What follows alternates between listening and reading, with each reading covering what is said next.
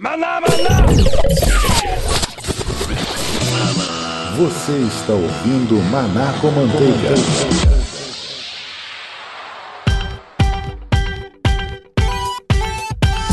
Felizes porque Jesus nos ama e você nos ouve! Estamos começando mais um Maná com Manteiga! E como diz a minha esposa, comida boa é comida pronta! E eu estou aqui com ele! Caramba, ele deve ter sentido o cheiro da comida, cara! Depois de tanto tempo! Depois todo mundo procurando! Cara, calma, não vou comemorar muito não, que vai que depois que a gente volta dos recados, ele não volta mais, né?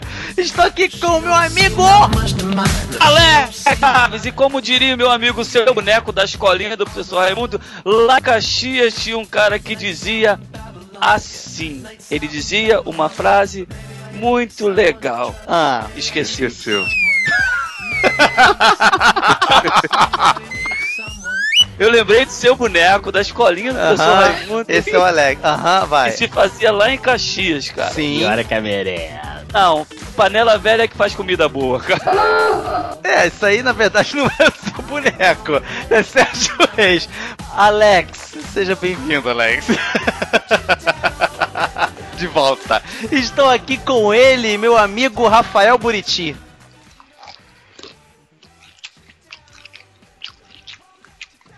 Tá pegando? comer, comer é o melhor para poder crescer. Pro lado, claro. Max Gama. Opa! Eu fiz uma dieta há uma semana e só perdi sete dias. E aqui nosso amigo! Já tá virando já sócio do Maná com Manteiga pra trazer um, um toque de regionalismo a essa, a essa receita. Ivandro Menezes lá dos CabraCast. Ô menino, traz um copo d'água que eu acabei de comer um pedacinho de rapadura. É isso mesmo, manada! Você que nos ouve aí, pode sentir o aroma? A comida está pronta, pode vir que tá na mesa. Vamos falar sobre comida, sobre alimento. Nós vamos falar sobre isso, afinal de contas, você come para viver ou vive para comer? Logo após os recados de suma importância para manada.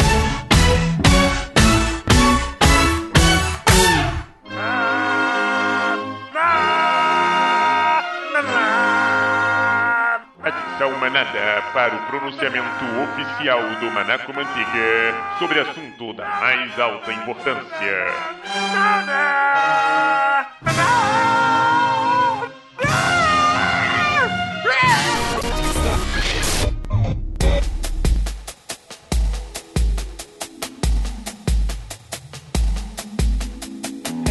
Olá, você da manada que nos ouve. Estamos aqui em mais um momento de suma importância, pois são os nossos recados. Pois bem, se você está chegando agora e não conhece Manaco Manteiga, acesse lá manacomanteiga.com.br e agora com a novidade também, estamos no domínio manacomanteiga.com. Nós também estamos no Twitter, lá no arroba manacomanteiga, no facebook.com barra manacomanteiga e temos alguns vídeos lá no youtube.com barra manacomanteiga.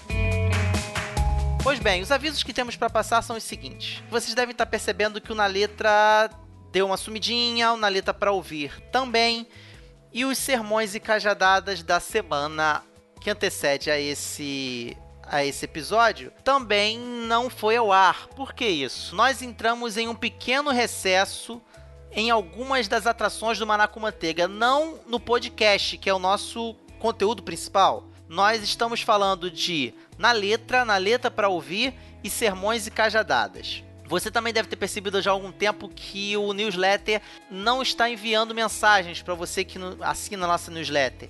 Isso porque estamos reconfigurando a programação da newsletter, o modo, o modus operandi, o modus operandi da nossa newsletter. Mas logo logo ela também voltará ativa. Mas esses três atrações na qual falei, na letra, na letra para ouvir, sermões e cajadadas, somente em fevereiro estarão de volta. Ninguém é de ferro, né? Então a gente também precisa descansar. Esse ano foi um ano em que a gente trabalhou bastante. Queremos recarregar nossas baterias, porque o ano de 2015 vem aí com muita coisa aqui no Manaco Manteiga. essas pausas não são apenas para descansar, mas também a gente está fazendo um planejamento, remodelando algumas coisas. Como a gente disse, a gente não sabe ainda o que, a gente vai fazer com sermões e cajadadas. É, a gente está tendo um retorno bacana, mas será que esse retorno poderia ser maior? Poderia ser melhor? Será que o feedback poderia voltar para dentro dos episódios? Não sei. A gente está sentando aqui com a equipe, a manada toda reunida, sempre para poder discutir o que é melhor para entregar para você que nos ouve. Quero reiterar mais uma vez: esses avisos de recesso são concernentes apenas ao Naleta, Naleta para ouvir sermões e cajadadas. O podcast do Manaco Manteiga continua. Você vai ter a gente durante as suas férias normalmente. Então é isso. Fique aí com o episódio. É, nós vamos falar sobre comida, vai dar uma fome, isso é normal, mas também queremos que você reflita sobre as coisas que nós falamos, é, é, principalmente no final deste. Acho que esse episódio não ficou atido apenas a falar de comelança, afinal de contas a gente está no final do ano e a gente não quer ser mais um a falar de que festas é banquete, que Natal é peru, panetone e rabanada. Hum, rabanada. Ah, vamos lá, vamos pro episódio. Então fiquem com Deus, fiquem aí com o episódio e até a próxima. Rabanada.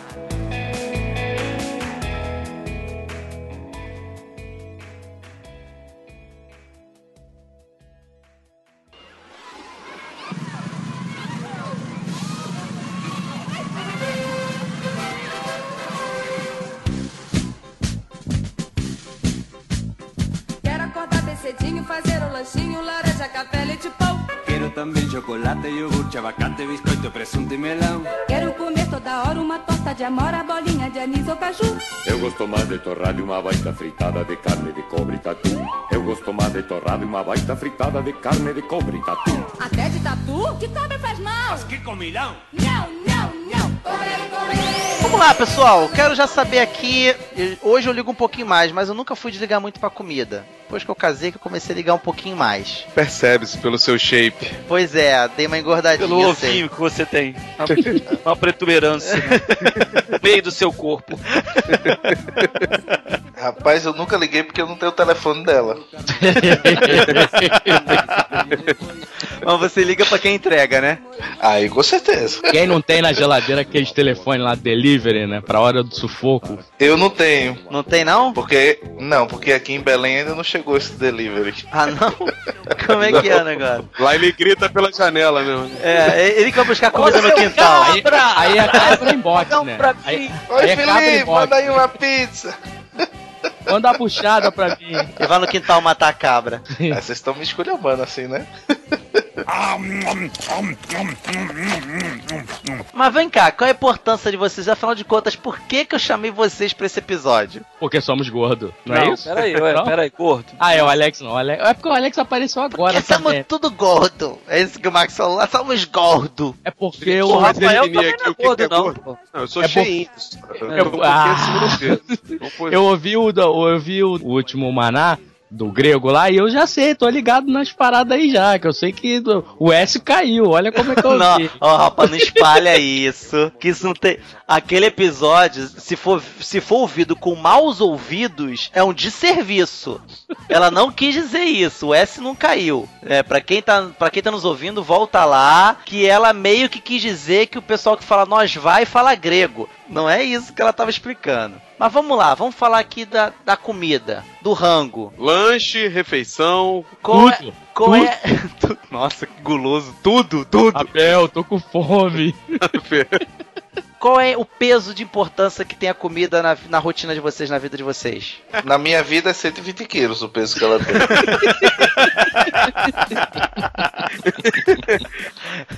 Ai, ai.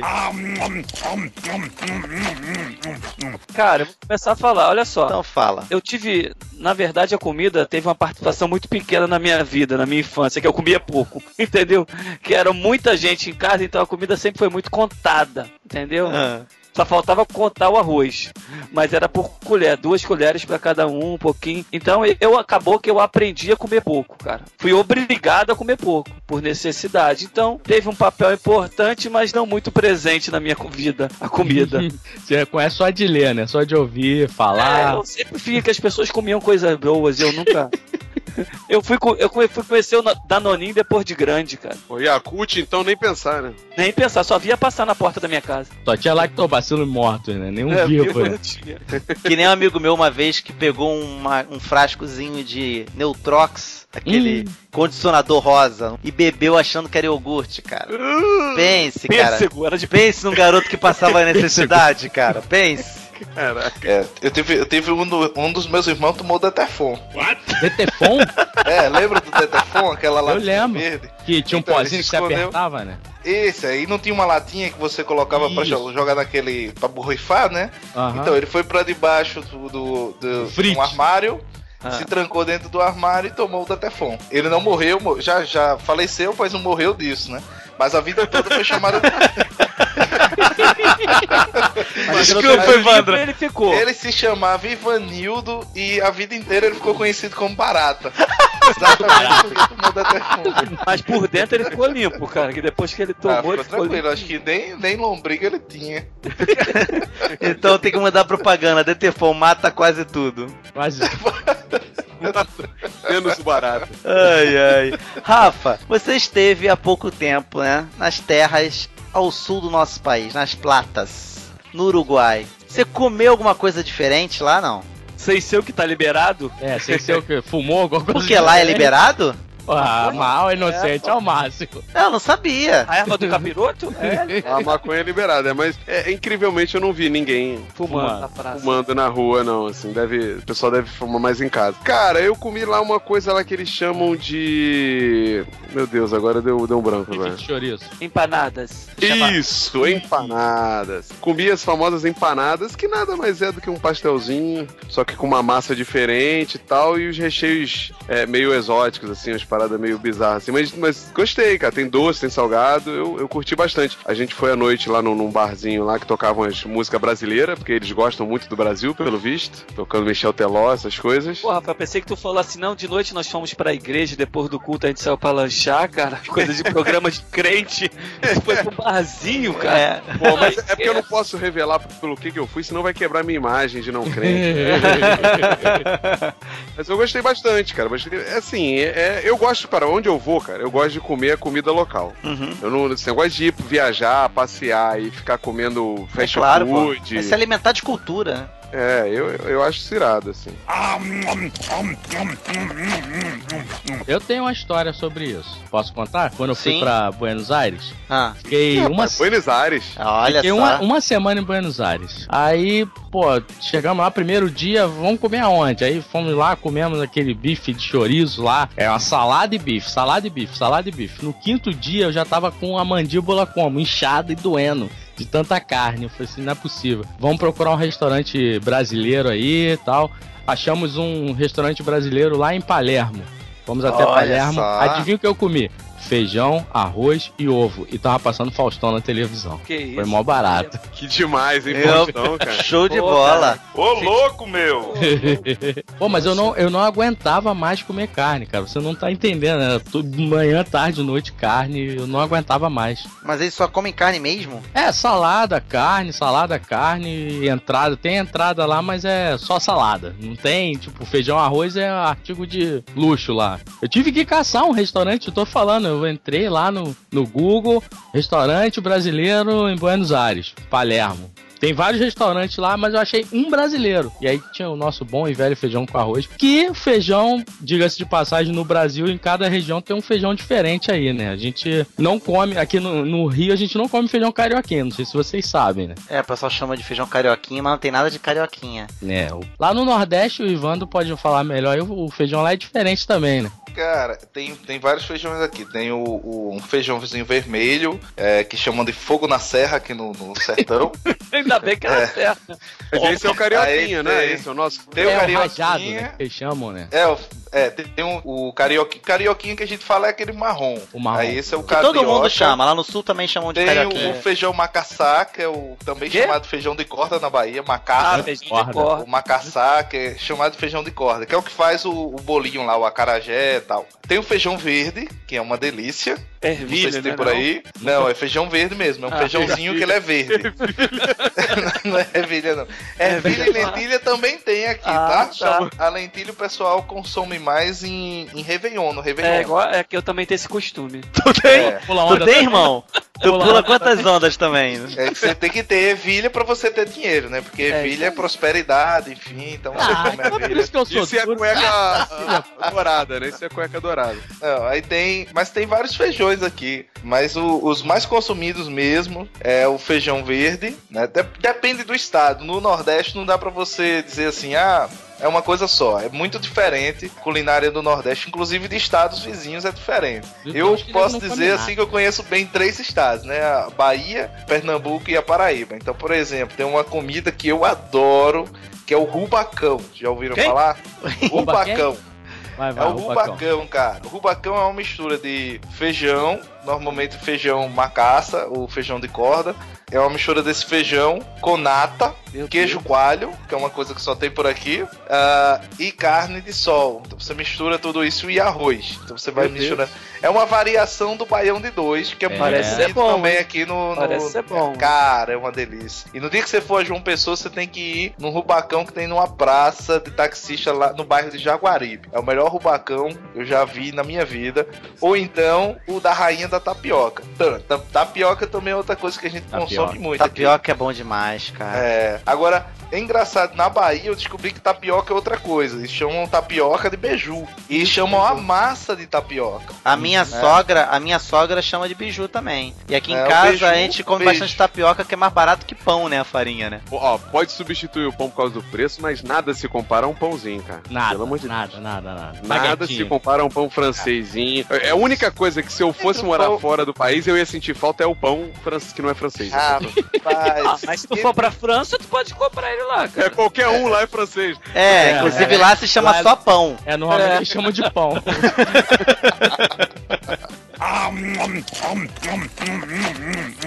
Ei, gente, eu, eu, eu comi uma. Eu sou fã de um prato que pouca gente conhece, chamado manisoba. Conhece, Wander? Yakisoba? Não, manisoba.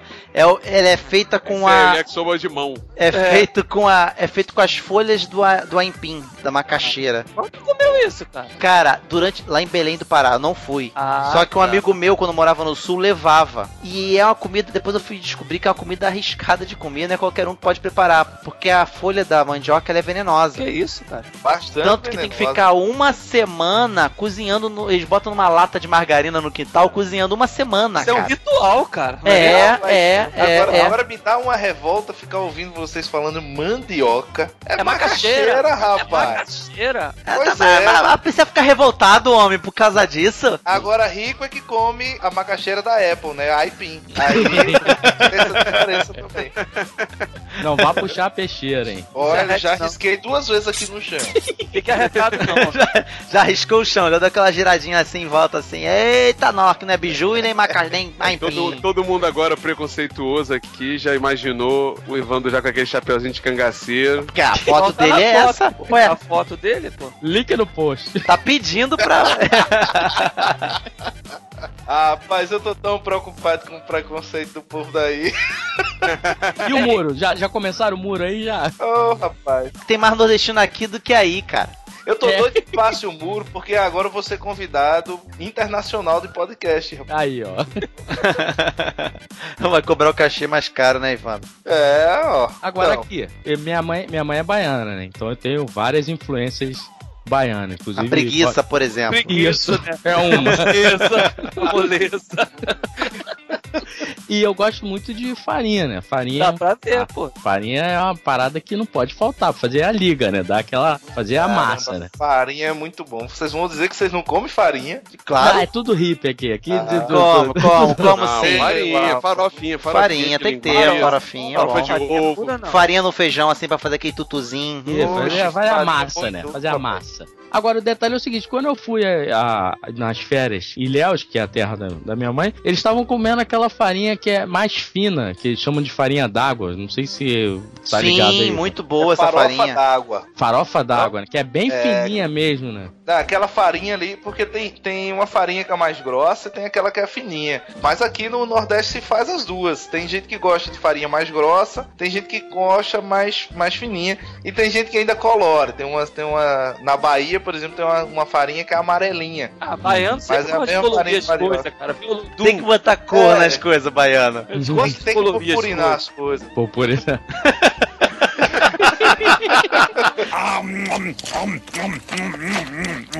Mas vem cá, Evandro, você já comeu buchada de bode? É, fe- é feito de bode mesmo, cara? Cara, eu detesto. A minha mãe e minha sogra fazem buchadas assim divinamente. Minha mãe fazia, né? Que ela é falecida. Mas é feito com. com... Você pega o bucho do bode, aí a, a, a cozinheira que for limpa, ela vai lavar o bucho Que inteiro. foi limpa. Aqui foi limpo, porque, porque for grudento, ela bota lá e fica com aquele cheiro de xixi de bode. é horrível. Eita, nós. Ah, então ela, ela faz o, o bucho, né? Cozinha aquele bucho e joga dentro do, do bucho é, os miúdos, que a gente chama miúdo do bode. God O fígado, as partes internas do bode, ela pica aquilo lá, coloca tudo dentro, Ah, costura o bucho e põe pra cozinhar os buchinhos, entendeu? Agora é engraçado também, buchada não é a mesma. A buchada do Ceará é diferente da buchada de Pernambuco, que é diferente da buchada da Paraíba. São três estados que eu conheço as buchadas, então elas são bem diferentes.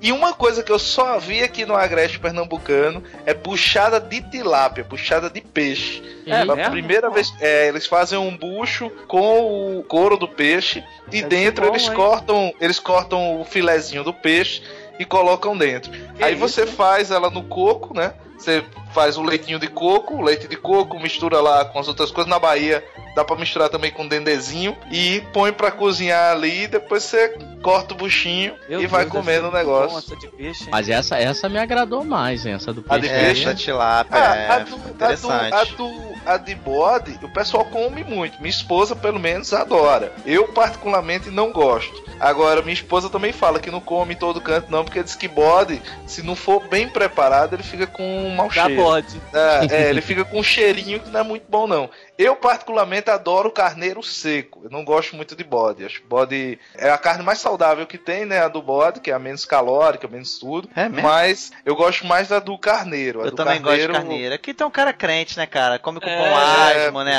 é. Raízes amargas. Exatamente. Na Páscoa eu faço isso sempre. Márcio, eu tava pensando aqui. Passa no umbral das portas também, o Passa sangue. É, sangue, Mas é. aqui no sertão, cara, os caras botam um carneiro, o tal de carneiro seco. Então eles, eles esquartejam o carneiro, põem no varal, inclusive no Meu meio da Deus. rua a gente vê, põe no varalzinho Pra dar exemplo pros outros carneiros, né? Esquarteja pra dar exemplo pros outros. Vacilar aqui, Exatamente. vacilar, olha aqui, ó, que fizemos com tiradentes, a gente fez com carneiro. Inclusive Ah. na igreja já peguei quatro crentes assim, pendurados no varal.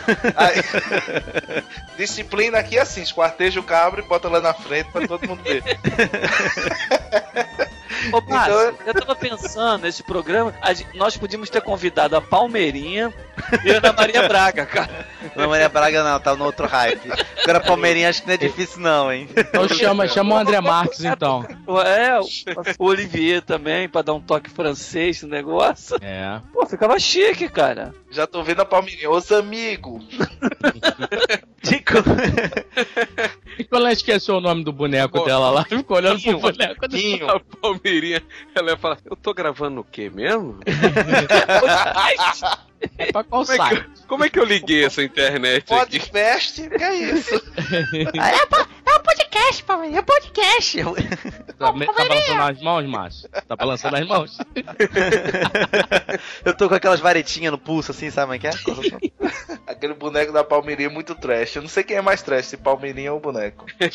Pô, mas pelo menos ela sabe cozinhar, né, Ana Maria Braga? Que nunca fez Sabe uma cozinha. Nunca lavou a louça Eu vi, dela. eu, vi um eu vi um episódio do programa Palmeirinha, que eu adoro assistir programa de culinária, que eu gosto de cozinhar. Aí eu vi vendo o Palmeirinha uma vez, aí foi a Silvia Popovic. A Silvia Popovic foi fazer uma receita. Qual era a receita fantástica da Silvia Popovic? Olha só, ela pegou uma frigideira, pôs manteiga pra derreter, pegou um pão de caixa, aquele pão de forma, ela fez um buraquinho no meio, tirou essa tampinha, colocou o pão na, na frigideira, quebrou um ovo dentro do buraquinho e aí fez lá o pão com ovo. né? Fritos juntos. Incrível, Poxa, assim. Que maneira, hein? É isso? É. Ela foi pra televisão ganhar dinheiro pra isso. Exatamente. Assim, eu fiquei fantástico. Eu disse, caramba, e eu tendo que, que pelejando pra ir pro doutorado pra ver se eu ganho pelo menos um texto que ela tá ganhando pra fritar, pra fazer pão com ovo na TV. Olha só. Mas vocês não falem mal da Ana Maria Braga, não, porque as duas receitas que eu fiz na minha vida eu vi no programa dela. hein? Ah, Tô falando daí. sério, Ah, tô falando tá sério. propaganda. Entrou no Nossa, site dela depois. Isso, pra ver. Assistiu a- o programa É. dela. Porque eu esqueci, eu esqueci os ingredientes, eram arroz em camadas. Arroz em camadas. Então, pô, foi uma, uma, uma, uma receita que foi bem legal, cara. Foi bem É legal. uma receita cacantibes, né? Senti orgulho de mim. É bem cacantibes isso. Uma receita de alguma coisa, uma camada de alguma coisa, uma camada de Que outra. orgulho de mim, cara. Que orgulho Eu de cozinhei, cara. Eu cozinhei, cara. Sem, sem estourar a casa toda.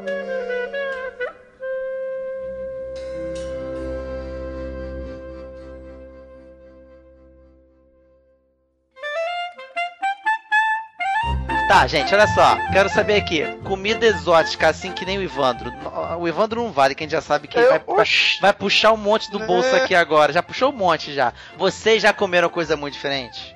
Cuscuz de mandioca. Bom. Não. Caramba, é muito bom. Pega massa de mandioca, mistura com coco e faz o cuscuz. Cara, isso é muito bom. Mas isso Naquela é estranho chaleirinha até- assim, né? Isso é estranho até pra nordestino. Faz na cuscuzeira mesmo. Isso, é aquela. Rapaz. O mais eu- estranho que eu já comi foi maniçoba, carne de jacaré e carne de cobra. Não, eu Pô, já maneiro, comi hein? Eu já comi, eu já comi bem e comi gato também. Gato?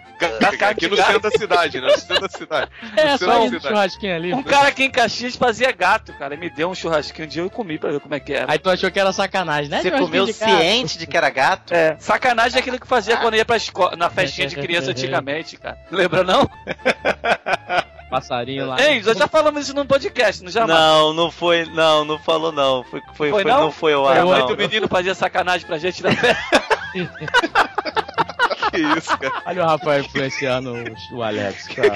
Você nunca comeram sacanagem de festa de aniversário, não? Já. Não. De mãe de amigo fazer, não, cara. É quem ia fazer então? A gente vai ter que cortar isso, que eu falei também fazer sacanagem pra gente.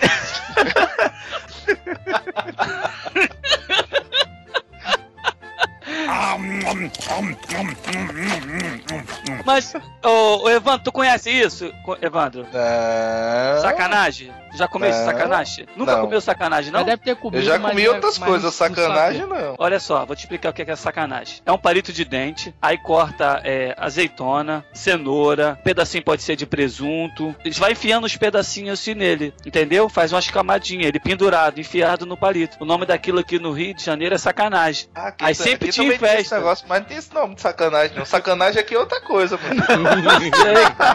Mas Agora aqui- você falou enfiado no palito, tem uma mulher em, em Paula longe, Afonso, muito- que é uma, é- ela é uma figura, ela vende uma bicicletinha e ela vende pirulito, bombons e tal. Então você tá na, na praça assim, aí ela chega com um violãozinho velho, aí ela vai chegando perto de você e canta uma musiquinha assim. Olha o pirulito, olha o pirulito, olha o pirulito enfiado no palito. Olha o pirulito, olha o pirulito.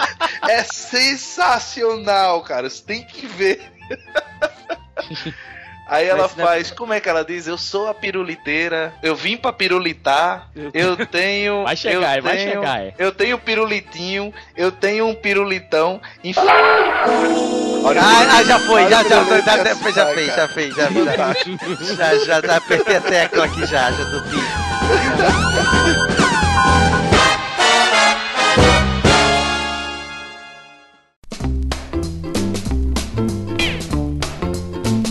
Vamos lá, coisa que ninguém gosta, mas a gente gosta.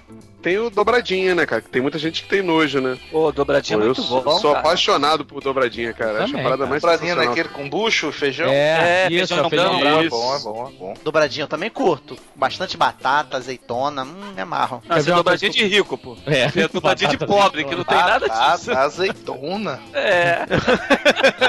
Aqui era só o bucho mesmo, só e acabou. Eu estudava, tinha um garoto na minha escola que ele falava assim: Ai, minha mãe hoje fez um prato bonzão, dobradiça com batata. Dobradiça. Tu quer ver uma que eu como, que eu como no, no restaurante nordestino que tem aqui perto de casa? É corredor, que é o, dentro do osso. Do, do- tira aquele negócio do osso. É, é mó barato. Keniano, africano. O cara serve correndo, passa na mesa correndo. Só o cheiro que ele sente, né? E no final você ainda tem que chupar o osso. Isso, Pra tirar o restinho do mocotó. exatamente.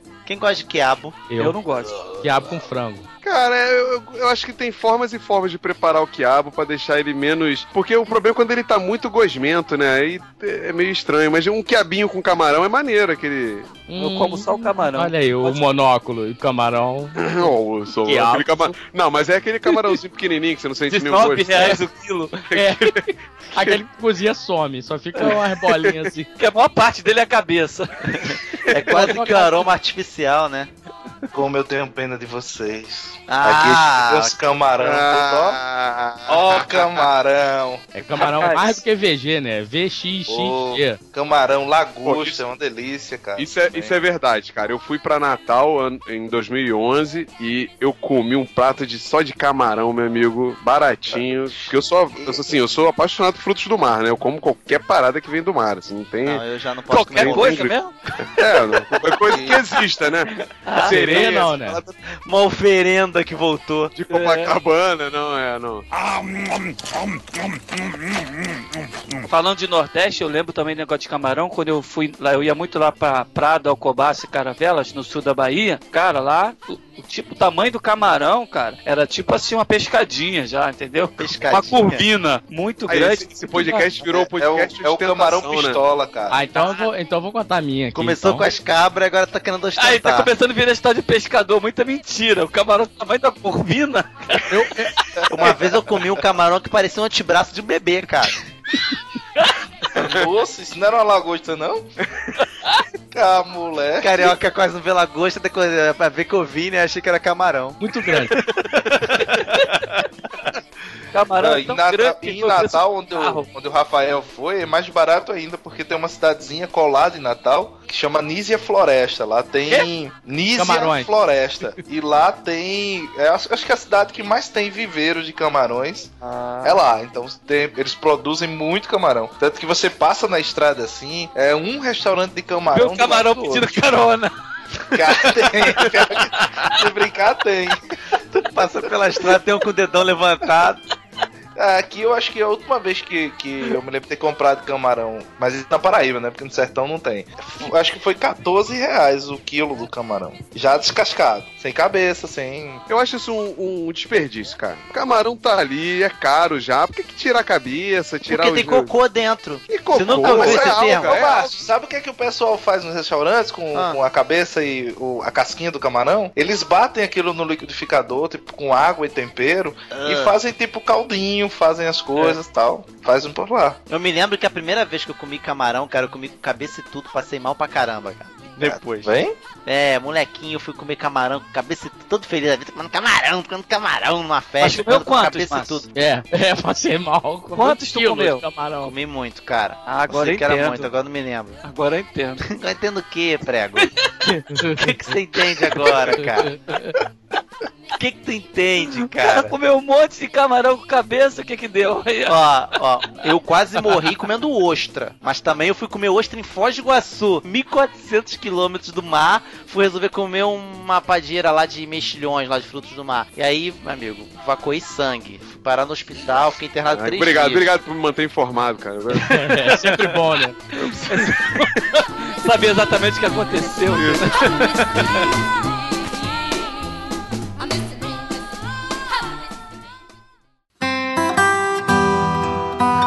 Gente, olha só, quem aqui vive pra comer e compra ver? Ninguém vai se confessar aqui dizendo que vive pra comer, claro que não. Mas assim, se fica muito tempo sem comer, fica com mau humor, Sim. Não, Eu, eu passo mal, eu passo mal, passo mal. A não. minha esposa ela fica com mau humor se ela ficar com muito tempo sem comer. Comida não é uma Cara. coisa que me incomoda, não, cara. Se, por exemplo, se tiver uma opção assim, ó, vem uma tecnologia, uma tecnologia nova, você não vai precisar comer nunca mais na sua vida. Não, eu prefiro a que tecnologia que você vai comer e não vai engordar. Isso aí é que eu tô esperando ainda. Enquanto isso, você vai testando, né, Omar? Isso, vou comendo. Eu como por necessidade, cara. Eu também. Necessidade de saciar a fome. Não, eu, O problema é que você tá sempre necessitado. Sempre, eu, sempre. eu, eu, eu não Always. tenho nenhum tipo de, de, assim, esse prazer gastronômico que as pessoas têm, eu não tenho de verdade. Não ligo exemplo, pra isso. Comida japonesa, tu não curte? Não, eu até Não. como, mas não, me preocupa, eu não, não é programa. Pra mim não é programa sair pra comer. Quem curte aqui comida japonesa? Eu. Opa, opa, Eu gosto muito. tamo junto. Ivandro, tu não gosta, Evandro? Detesto. Aliás, eu não sei se eu detesto, porque eu nunca, nunca experimentei. Ah, tu não vem com essa. eu de detesto. vejo e. ah, Ah, de detesto. me dá vem- vontade. Vem com esse papinho de detesto, nunca ter provado. Parece criança de 5 anos. Não Eu quero. já comi, eu Cara, porque assim, eu não gosto de peixe, né? Nem frito direito. O único peixe que eu sou muito simpático é a tilápia. Como um outro peixe do mar eu também como. Mas não vou dizer assim, peixe é o meu forte. Então quando eu vejo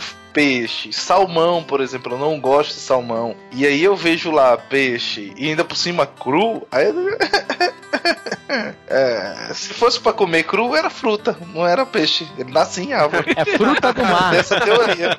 É fruta do mar, cara. Agora o bicho se mexe, o bicho se mexe, você vai comer ele cru? Que conversa?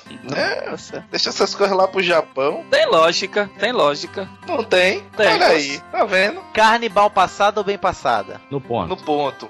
Bem passada. Ah, no ponto é mal passada.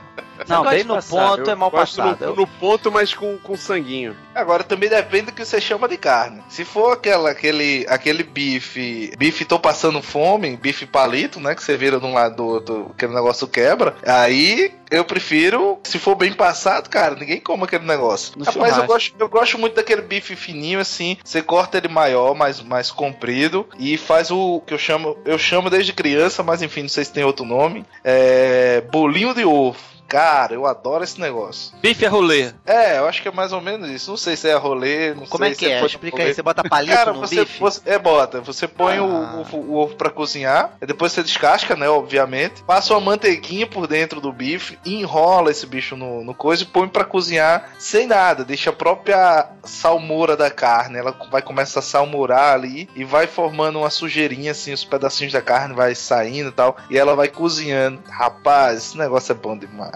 Tu gosta de uma cozinha extreme, né, Ivandro? É. Uma cozinha assim, uns troços meio. Cara, eu adoro cozinha, velho. Tu sabe cozinhar bem? Sei. E adoro ir pra cozinha cozinhar. Assim, se tem um prazer que eu tenho é de fazer comida pras pessoas comerem, sentar com os amigos. Eu curto mais receber pessoas na minha casa, fazer uma, uma boa comida e bater papo, conversar.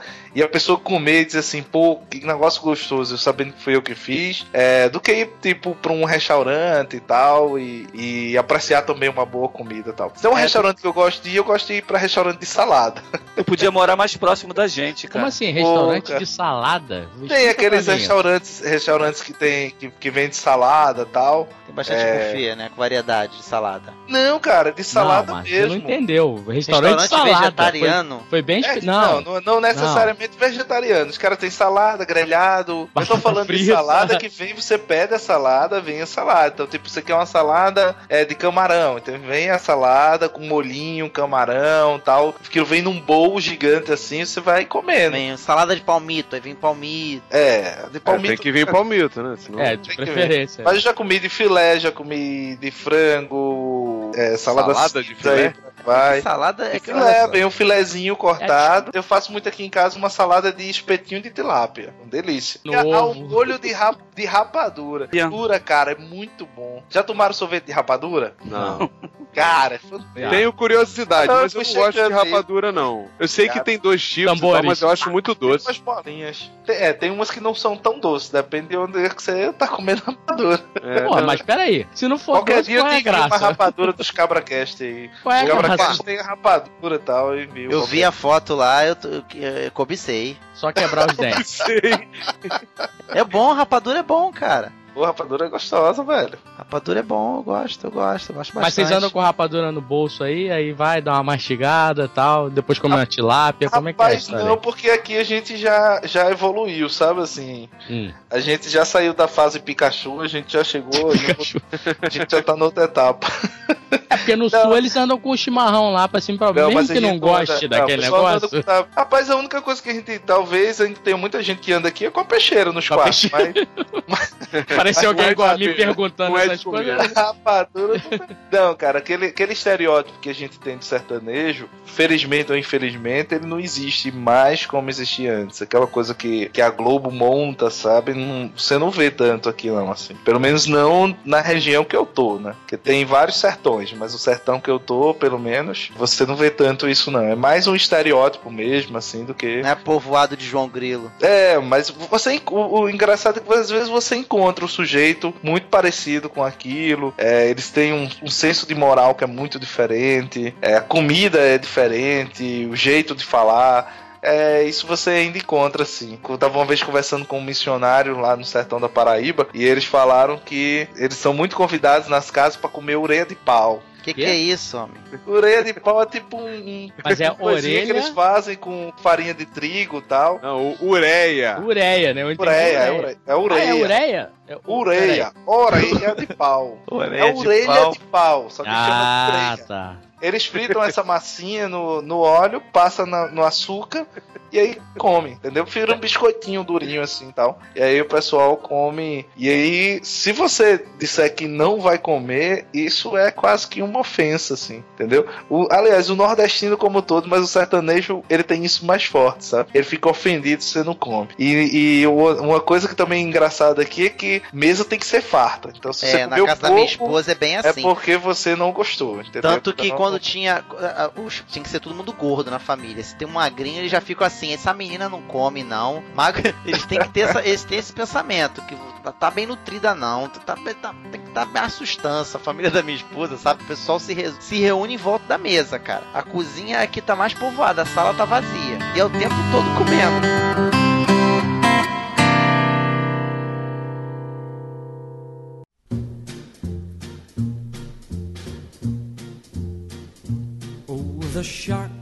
Gente, vamos lá. Vocês, vocês já aguaram já alguma, alguma criança? Minha cabeça aqui. Que tipo de pau foi esse? Porque eu quero chegar nos mais pesados, cara. Mas por enquanto, já, já teve esse negócio já de. essa- vamos lá, superstição de comida. Aguar a criança. Água e cachorro, certo? Comer. Meu Deus, o que, que é isso? O que, que é aguar criança? É você comer perto de, de alguém, principalmente criança. Ah, não come perto de fulano, não. que É de mulher aguar- grávida, né? Vai aguar ele. Entendeu como é que é esse negócio? Vai aguar, ele vai ficar Ah, eu aguado. já ouvi muito isso quando eu era criança. Caraca, nunca ouvi isso, cara.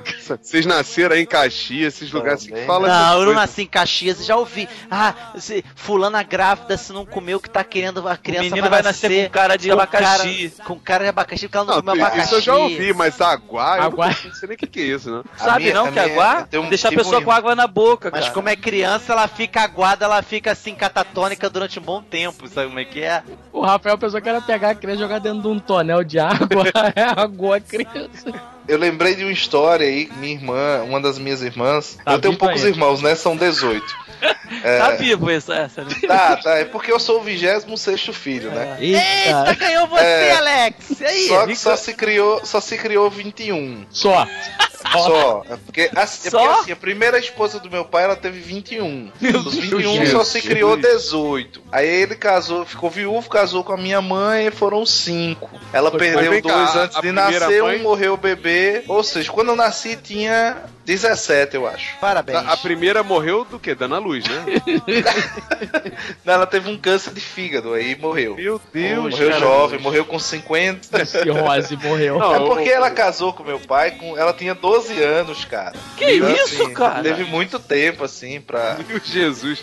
Gente, é o Vamos, verdadeiro vamos abrir um parêntese assim. Cara, isso aí dá um pai- programa, é, aquele é, é, é, Especial. Globo Repórter, cara. família. meu pai nasceu em 1912, então tem isso também. Ah, era uma outra época, um outro tempo. Aí a segunda, que é a sua mãe, tinha quantos anos quando ele pegou ela? Tinha 26. Ai, você E já ele tá mais velho, é verdade. dava pra fazer 60, eu acho já. Ai, Isso, cara. É, foi. bom. Ó, tava era- o cara, hein? O cara É. ele comia, cara? Rapadura. Cara, ele comia tudo. Só tinha duas coisas que meu pai não comia, velho. ele? Era ameixa fresca. Ele não gostava, a ameixa tinha que ser macho, então tinha que estar seca. Aí, se fosse a fresca, ele não comia. Ah, porque ele era não comia. fresco. É, E a outra? ele não comia. Era um cara, é um era- cara das antigas, fresquinho. A outra eu não lembro, velho, o que era, mas eu acho que ele só não comia isso. Era ameixa, mas ele comia todas as outras. Comia muita fruta, comia muito mato e tal.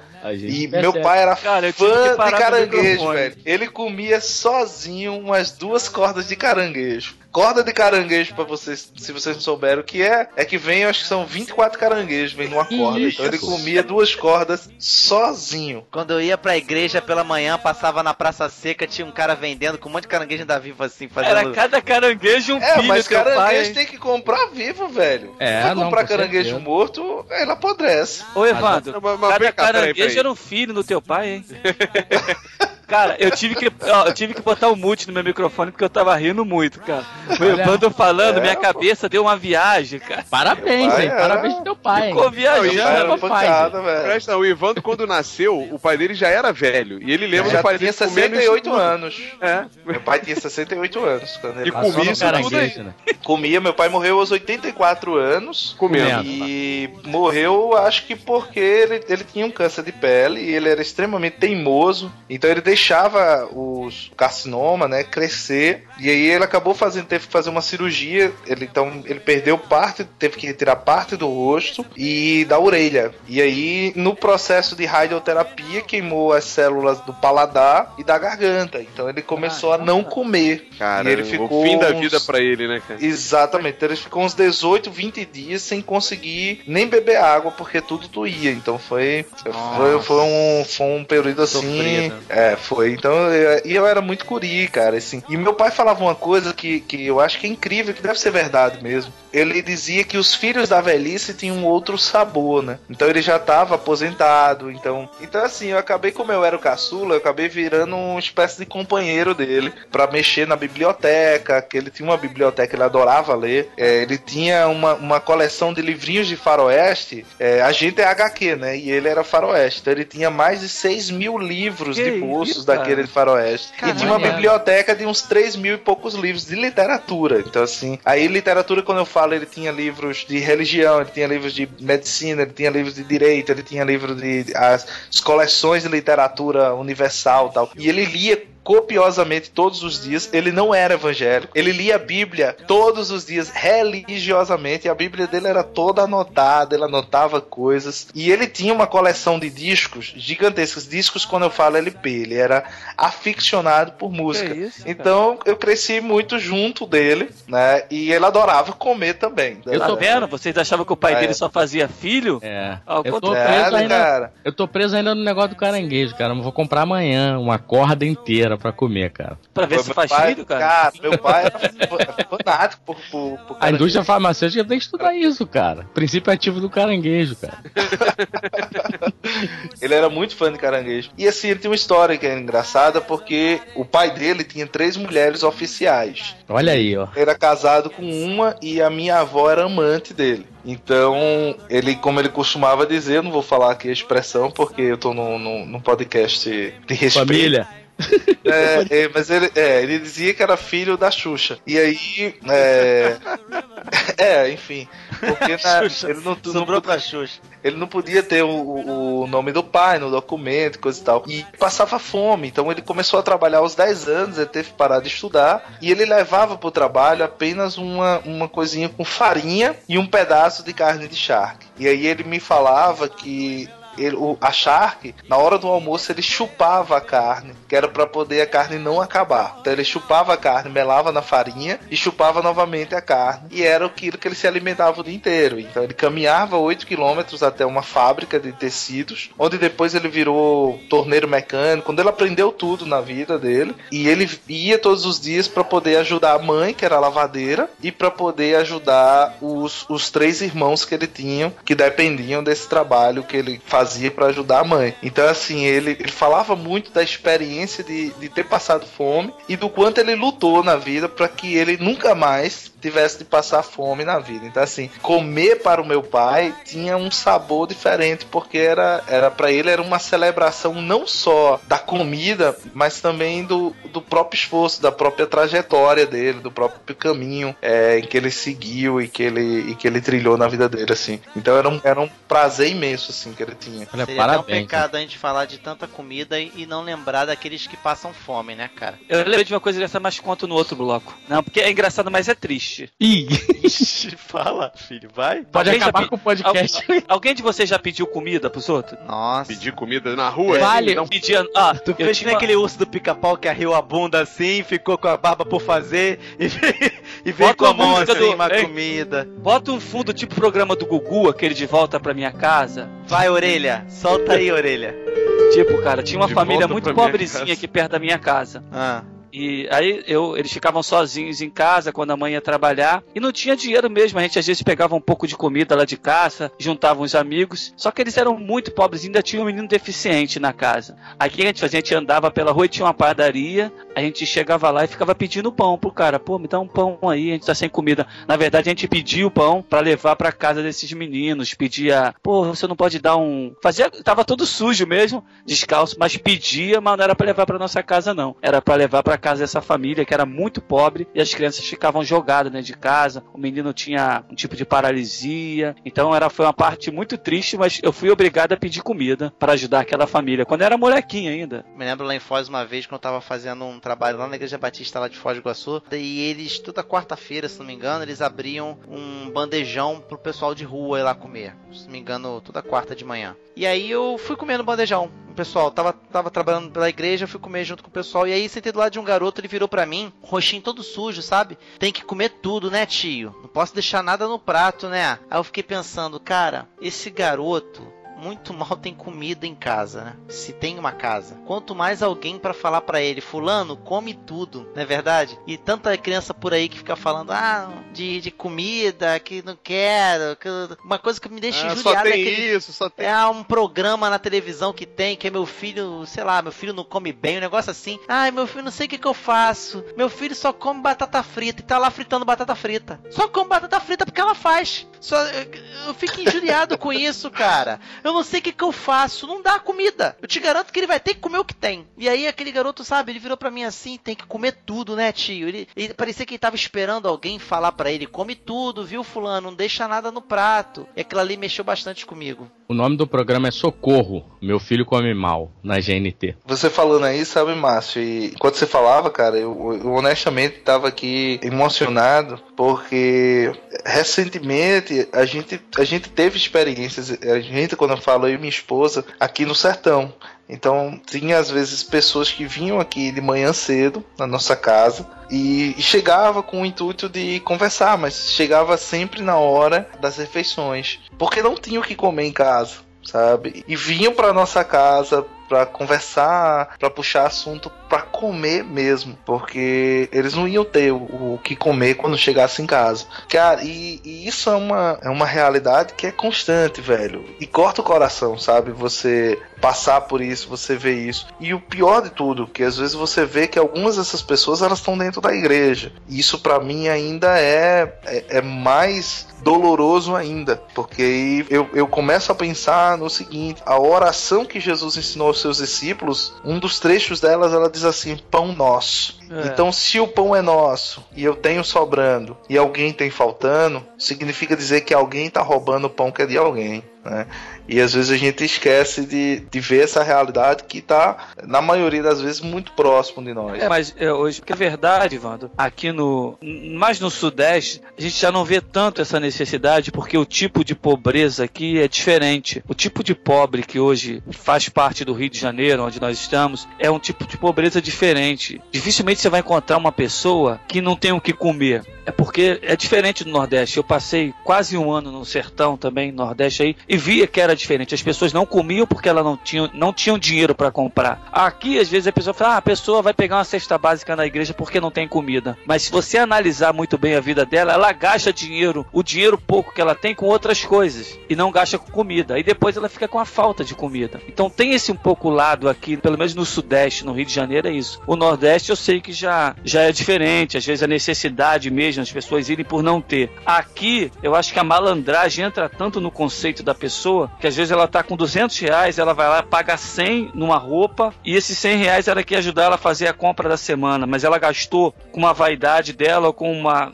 uma coisa que ela acha que seja, ah, eu queria comprar uma roupa mais bonita. Então as pessoas aqui não têm um pouco essa noção. Então a gente acaba não vendo muito isso aqui. Talvez você conviva mais com isso no Nordeste, porque tem um outro tipo de, de é um outro tipo de realidade. Sim, sim, mas a gente também tem, entende isso que você acabou de escrever, sabe, Alex? A gente conhece muita gente que prefere comer frango todo dia, porque é mais barato, e andar com uma roupa de, de grife, Marca. né, de marca, do que comer bem e andar mal vestido. Então essas coisas também existem aqui. Mas uma coisa que, que na realidade do sertão você às vezes percebe é isso. É por isso que às vezes, cara, me causa uma certa, uma certa revolta quando eu vejo as pessoas falando de, do, de programas assistencialistas do governo, a exemplo do, do Bolsa Família, né? E diz assim, não, é Bolsa Esmola. Não, cara, não é Bolsa Esmola. Pelo menos no sertão eu não vejo dessa forma. E eu não tô aqui fazendo apologia a nenhum governo, quero deixar isso claro. Mas quando você olha para a realidade de um cara que ele vai passar é, por um período de seca por conta do Estado, por conta de um esquema político que mantém esse tipo de realidade única e exclusivamente para se beneficiar de alguma forma ou de alguma maneira para manter um controle político sobre uma cidade, sobre uma população, cara é, é, muito mais revoltante você ver isso. Então, esse bolsa esmola, estou abrindo, tô colocando aspas aqui, que muita gente falava enojado, ele tem garantido não apenas comida a muitas dessas famílias, mas tem garantido a muitas dessas famílias também um processo de, de emancipação mesmo, de libertação de algum coronel que manda nesse sujeito, porque no período da seca ele tem algo minimamente para comer. Ele tirou o filho dele da, do meio da rua e colocou o menino para ir para escola, para ele poder receber esse benefício que ele sabe que vai ajudá-lo no momento em que ele não tem, por exemplo, chuva, em que ele não tem condições de, de, de plantar, sabe? Que ele vai passar uma noite. Pra gente é muito cômodo falar as coisas. Pra mim, inclusive, é muito cômodo. Eu tô aqui na minha casa, tô dentro do meu quarto com meu ar-condicionado ligado. Mas uma noite dessa tava aqui 38 graus à noite. Então imagina o cara que não tem nem direito onde morar. Então eu, a gente conheceu aqui a história de um rapaz e que a primeira vez que eu vi a casa desse cara, velho, eu fiquei. É uma casa minúscula feita de taipa. O menino passava todos os dias a pé, andava quilômetros para ir para a escola, para voltar. E terminou a escola, terminou o ensino médio, ele ia para a escola todos os dias para ele poder ter o que comer, porque ele não tinha o que comer. E ele passa todos os dias aqui na porta da minha casa, indo na direção da escola, porque ele continua sem ter o que comer. Então é muito fácil eu falar do alto de um pedestal, com a minha dispensa cheia, sabe, com a minha vida muito cômoda, com tudo muito bacana e eu querer apontar para os outros e falar e chacotar e pisotear por cima de uma realidade que é mantida exatamente por um esquema corrupto, por um esquema político que faz e que mantém isso aqui. Porque não tem a menor justificativa. Eu moro numa cidade às margens do Rio São Francisco. A população daqui fica refém, tem semanas que passa 3, 4 dias sem ter água. Como é que eu tô de lado de, de um rio monstro desse e a população não tem água? Então, assim, é única e exclusivamente falta de interesse político de fazer as coisas acontecerem. Como é que É você tem o verdade. sertão do Piauí, que tem um dos maiores reservatórios, é, é, tem um dos maiores lençóis freáticos do Brasil. Então tem um aquífero gigante no sertão do Piauí, mas que não se furam poços, mas que não se aproveita. Por quê? Porque há um interesse político em se manter a seca. Né? Como é Manter a que fome. Com se certeza, manter a a fome. seca, a seca é, um- é um- é uma manobra política muito grande. Sim, e a fome, cara, é a melhor moeda pra se comprar voto. Não tenha dúvida que a fome é a melhor moeda pra se comprar voto. Porque o sujeito que tem fome, ele se desespera. O sujeito que olha pra dentro da sua casa e vê o seu filho pedindo comida e, e não tem, imagina, eu já passei por uma situação semelhante, não de passar fome, mas de, por exemplo, estar numa crise financeira gigantesca e eu chegar na minha casa, abrir a geladeira e ter muito pouca coisa e ver os meus filhos pedindo a mim ou a minha esposa uma coisa pra comer e você dizer a ele que você não tem, que não tem como, sabe? Você ter que sair com seu filho pra ir num lugar e dizer, virar pra ele e dizer assim, olha, não pede tal coisa porque papai não tá com dinheiro pra comprar. Cara, isso pra mim cortava o coração, que não tava passando fome, mas que só, só tinha o básico praticamente. Então imagina pro sujeito, velho, que nem o básico tem. Então é, é muito mais doloroso, é muito mais é, sofrível você viver isso, né? Então, assim, é uma realidade que a gente precisa acordar, que a gente precisa despertar, porque a fome ainda é, repito isso aqui, a melhor moeda para se comprar voto é a fome, em qualquer lugar. Isso é no Nordeste, isso é no Sudeste, isso é no Sul, isso é em qualquer lugar. Onde tem fome, as pessoas barganham por aquilo, porque elas estão barganhando por vida, elas estão barganhando pela sua própria vida, elas estão barganhando por aquilo que, em tese, todo e qualquer ser humano deveria ter. né? E É, aí, infelizmente pode não crer. tem. Pode crer. Vocês acham que é um peso muito forte pra colocar nas costas da igreja? Ou eu tô mexendo em vespeiro tocando esse assunto? Não, eu, eu acho que você não mexe em vespeiro, não, sabe, Márcio? Até porque eu acho que há igrejas e igrejas, cara. Então você tem muita igreja que tá muito confortável e não consegue olhar pro seu entorno. E você vai ter outras igrejas que, que vão estar cheias de gente que precisa de amparo. né? Então, mas a gente vê isso. Eu acho que é nosso dever, enquanto cristão, fazer alguma coisa. Eu, eu acho que quando você a gente fala igreja, igreja, a gente não pode lidar só com igreja e instituição. Eu acho que a gente também tem que olhar para o igreja pessoas. É, é fácil a gente defender uma bandeira é, igreja instituição e se colocar dentro dela. Mas também a gente tem que ver que nós somos igreja indivíduos, pessoas. Eu também sou igreja. Cada um de nós que nascemos de novo somos igrejas. Então, quando eu falo em ajudar ou estar dentro desse, desse propósito, mesmo que a igreja que eu pertença, instituição, não faça, eu, como igreja, posso fazer. Então também fica um discurso que a gente escuta. Eu escuto por aqui, às vezes, que a pessoa, não, que a igreja tem que fazer. Então a gente quer cobrar da igreja, e olha que eu não estou aqui defendendo a igreja, não. Eu só estou querendo ser coerente e imparcial. Não jogar também a culpa tudo numa instituição. Ah, a igreja não faz isso, os líderes não fazem isso. Legal, isso aí é uma parte da verdade. Mas eu também, como igreja, faço isso. Eu, quando tenho que fazer a minha parte como igreja, eu faço isso, entendeu? Eu sempre pensei nisso. Eu não espero a igreja fazer nada. Eu faço porque eu sou igreja. E se a igreja puder fazer comigo, tá feito. Se não puder também, eu continuo sendo igreja fazendo. Então eu, eu assim, passei dessa fase. Graças a Jesus eu passei. De achar que eu, para ser igreja, para fazer alguma coisa com a igreja, eu tenho que estar junto com alguém. Eu também posso fazer sozinho. Ô, Rafael, você acha que a igreja não, não tem dinheiro suficiente ou não tem condições suficientes de mobilização pra fazer um, pelo menos em um momento, um- uma vez no ano, um impacto forte na sociedade quanto a saciar a fome daqueles que precisam saciar a fome? Então, assim, para começar, eu, eu acho particularmente que a igreja ela tem esse papel devido ao fato da ineficiência do Estado. Eu acho que a gente, como ser humano, não deveria ter que, que fazer isso, sabe? O Estado deveria fornecer isso pra gente não precisar fazer isso. Mas, já que o Estado é incompetente nesse quesito, e em muitos outros, acho sim que a igreja, como detentora do estandarte de- do amor de Cristo, né? Porque é isso que a gente é, né? A gente carrega a bandeira de Cristo na frente, que é o amor, deveria sim se preocupar mais com isso. E a igreja não se preocupa, não por falta de dinheiro, é porque ela simplesmente tá cagando e andando mesmo. Simples assim. Hoje, é, assim, a igreja instituição, sem falar do- da pessoa, né? Porque aí é outra, a gente pode falar depois, Ela mas não pode dizer mais que não tem ouro e não tem prata, né? não pode dizer, mas também ao mesmo tempo não pode dizer que se liga, né? Assim, a igreja hoje é who cares, né, cara? Quem, quem tá se importando com os necessitados, sabe? Ah, hoje tem um. Eu vejo muito discurso, sim, desculpa generalizar, né? Porque vai ter gente dizendo que não, minha igreja faz e tal. Pô, legal se a tua igreja faz, mas é, hoje a igreja tá muito nesse assim, ah não, a gente tem que ajuda- ajudar os de dentro. Pô, eu já vi muita gente falar assim, pô, eu não posso fazer uma é, tá chegando o Natal e tal, então tem muito esse período que a galera faz aqueles é, é, Tem cestas. que comer, Natal tem que ter comelança. É, e, e Natal. Não, e presente também, né? Tem muita igreja lá no, no- onde eu vou também, às vezes faz, assim, adote uma criança e tudo mais. Mas eu já vi muita gente falar assim, pô, mas vai ajudar aquela instituição que é espírita? E assim, tipo, cara, que ignorância, né? Tipo. É. é, é, a gente tá aqui pra ajudar todo mundo, a gente tá aqui pra se preocupar com todo mundo e não só com quem tá dentro do corpo de Cristo, né? É, é, é, a gente tá aqui Não pra... só quem tá levando a, a faixa da igreja no topo do- da fachada, né? Exato, exato. E não só nisso mesmo, não. Tem gente que não quer, ah, não, porque o cara é de outra religião, não posso ajudar. Cara, ele tá passando necessidade como qualquer outro. E que forma melhor pra você falar do amor de Cristo do que dessa, entendeu?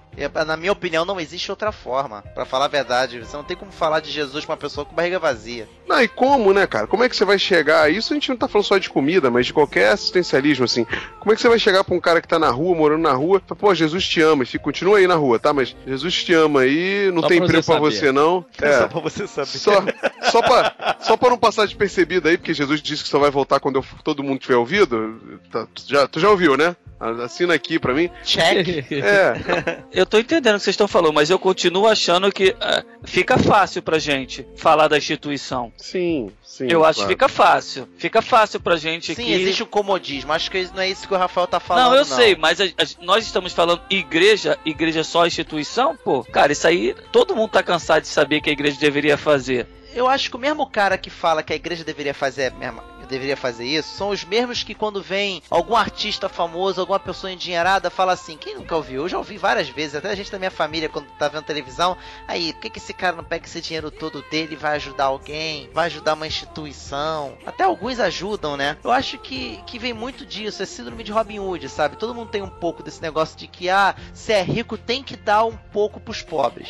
É, mas a gente, a gente esquece, Márcio, o que, que é rico, né? Porque assim, rico é referencial, né? Pra uma pessoa que tá na rua, eu, você, somos ricos pra ela, né? Então assim, você fala, ah, o rico é que tem que dar. Cara, é, você é tão rico quanto a outra pessoa é, po- é pobre diante de você. Então você pode ajudar com o que você pode ajudar. Deveria, né? Ajudar com o que você pode. Você não precisa ter que doar 10 mil reais para ser uma doação válida. Pode ser 10 reais. Você também não precisa doar dinheiro. Você pode doar o seu tempo. São várias é, formas de você estar ali ativo nisso, né? A gente fala muito da instituição porque é, é- é hoje o que mais recebe grana, né, cara? O que mais administra essa parte financeira, né? E a gente se incomoda porque a gente está ali contribuindo com isso e na verdade a contribuição só vai para construir templo, só vai para pagar horário de televisão, só vai para esse tipo de coisa, quando na verdade devia estar focado em construir um, um prédio onde você possa fazer assistência médica de graça, né? Onde você possa abrir um- uma instituição para receber moradores de rua e ressocializar e dar cursos e tal. Não generalizando, mais uma vez aqui deixando bem claro, não é generalizando, né, Rafael? Claro, existem muitas igrejas que fazem isso. Mas eu acho que hoje o, o, o pseudo evangélico, hoje, né, não, não tá se atentando para isso. E nós nos colocamos nisso, como o Alex tá falando, assim.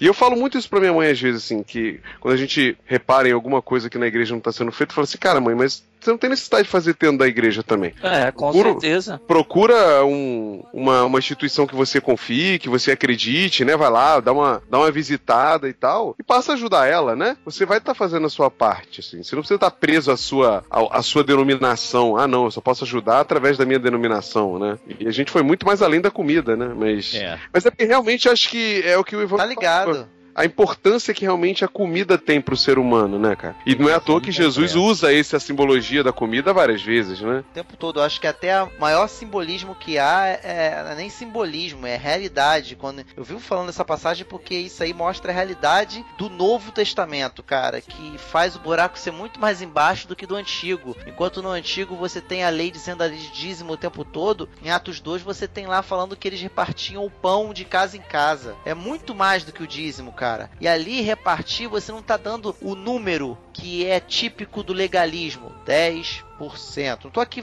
pregando quanto dízimo não, tá? Só tô aqui falando que repartir é uma coisa muito mais qualitativa do que quantitativa, porque aponta pro amor, aponta pro, pô, cara, o cara tá com fome ali, vamos ajudar. Pô, fulano, você tá precisando? Pô, chega junto aqui. Pô, isso é ser igreja.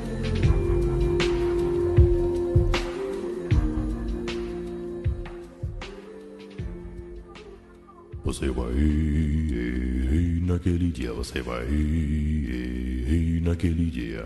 E quando ele disser acabou, e quando ele disser acabou, todas suas lutas terminou. Você vai e quando abrir os olhos e ver o Senhor, o Senhor eu vou chorar. Então, gente, falamos aqui sobre comida, começamos com fartura, né? Terminamos com farta tudo. Terminamos com uma indigestão aqui para nós crentes. É. Todo mundo colino seco. Assuntos polêmicos. Mas vamos lá, Alex. Traga, traga-nos o alimento. Que saudade, cara, que eu tava de falar isso. Alex, Diga! traga-nos o alimento, traga-nos a palavra-chave, Alex. A palavra, Alex, a palavra chaves desse episódio. Bom, depois de tanto falarmos acerca de comida e logo quando começamos a gravar hoje, esse texto veio ao meu coração. Está lá em Mateus capítulo 4 e parece até que não tem nada a ver, mas tem muito a ver. Diz assim, Mateus capítulo 4, versículo 1. Então foi conduzido Jesus pelo Espírito ao deserto para ser tentado pelo diabo. E tendo je- jejuado quarenta dias e quarenta noites, depois teve fome. E chegando-se a ele o tentador disse: Se és tu o filho de Deus, manda que estas pedras se tornem pães. Ele, porém, respondendo, disse: Está escrito: Nem só de pão viverá o homem, mas de toda a palavra que sai da boca de Deus. Esse texto é muito usado para falar sobre deserto, sobre tentação, sobre jejum, mas aqui tem um contexto muito engraçado e muito importante também. Jesus não falou contra o pão, ele falou: nem só de pão viverá o homem. Muitas vezes nós achamos que o homem e às vezes a gente empurra para as pessoas até que nós falamos, ah, vive só pela palavra de Deus. Não, toma uma palavra aqui e você com ela vai ver. A palavra é muito importante. Mas Jesus aqui não excluiu o pão. Ele disse: nem só de pão viverá o homem. O pão também é importante. Tudo tem a sua importância, inclusive estar alimentado, alimentar o seu próximo, ser um canal de Deus para alimentar outras pessoas, como o Evandro falou, como nós citamos exemplos que igrejas podem fazer igrejas que fazem. Então eu fico muito admirado com aquilo que mais uma vez Jesus falou: nem só de pão viverá o homem. O pão também é importante, mas também com tal importância é a palavra que sai da boca do nosso Deus, para que possamos vencer e viver a nossa vida de acordo com aquilo que ele planejou. Esta é a palavra-chave de hoje. Maravilha. Amém. E é isso aí, minha gente. É desse jeito que a gente termina, com um gostinho de quero mais, né? Onde é que vai ser a janta, pessoal? Me deu fome, cara. Deu fome, né? Somente aquele comecinho ali deu mó fome. Vou ver se eu salto a geladeira aqui antes de, antes de dormir. Mas é isso aí, minha gente. Datando aí o, o horário É. da nossa gravação. é isso aí, o meu Evan querido tá que nos. tranquilo, tá? Ainda é cedo lá. hein? Fã, é, pra, pra É. ele ainda tá, tá, tá- Dá pra fazer um monte de coisa ainda. 11 horas agora. Tá cedo. Quem dera. Então, meus caros, você que tá aí ouvindo a gente, bateu aquela fominha após ouvir esse episódio, que bata também a consciência de que tem gente também passando necessidade, passando fome, talvez perto de você. Vamos ficar atentos, galera, porque, como bem foi dito aqui, nós somos igreja. Então não espere vir de ninguém, de instituição, nada. Nem mesmo, tendo o que eu vou te falar, hein? Eu queria pôr um pouquinho de polêmica aqui antes de acabar esse episódio. Nem mesmo de Deus. Faça você. É por isso que você tá nessa terra, para você fazer a diferença. Então, fique com Deus, continue com a gente e até a próxima. Um abraço! Tchau, tchau. e quando ele disser filho meu, acabou, acabou, oh,